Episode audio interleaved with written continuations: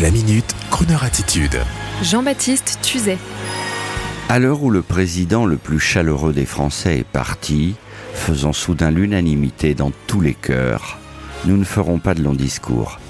Juste vous dire que par l'intermédiaire de Madame Lynn Renault, en 1989, Jacques Chirac, futur président, avait reçu Monsieur Frank Sinatra pour lui remettre la plaque du bimillénaire de la ville de Paris. Un très joli souvenir qui avait permis à votre serviteur de connaître les deux hommes et d'enregistrer un document aujourd'hui exceptionnel que nous allons vous faire entendre, un document chaleureux et joyeux où le maire de Paris, futur président de la République, s'était lancé avec succès dans un discours en anglais pour honorer le roi des chroneurs américains. Et une dernière précision avant d'écouter ce document formidable. Le cocktail servi ce jour-là à la mairie de Paris avait bien fait plaisir à tous les invités, et je ne me souviens plus s'il y avait de la bière et de la tête de veau. Alors, merci Monsieur le Président pour ce bon moment, et merci pour tout le reste.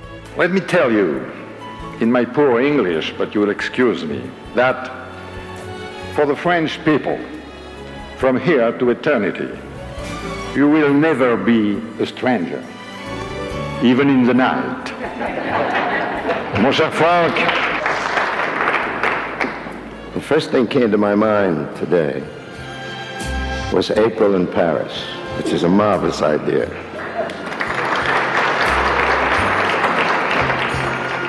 Strangers in the night, exchanging glances, wandering in the night what were the chances we'd be sharing love before the night was through?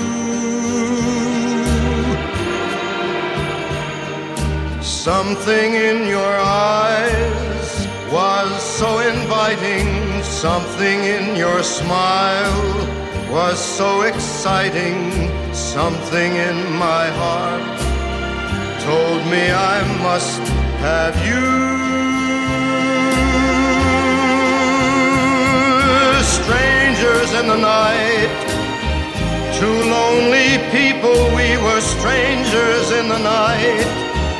Up to the moment when we said our first hello, little did we know Love was just a glance away, a warm embracing dance away. And ever since that night, we've been together, lovers at first sight. In love forever, it turned out so right for strangers in the night.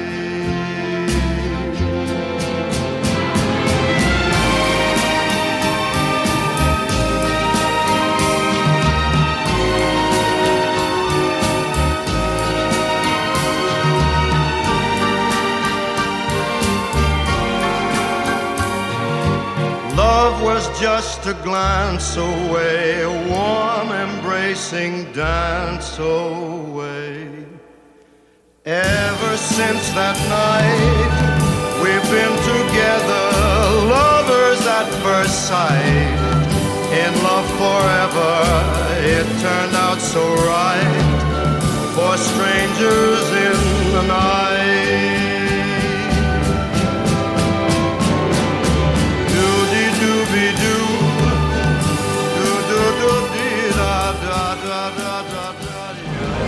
Retrouvez la Minute Crooner Attitude de Jean-Baptiste Tuzet en podcast sur le crooner.fr.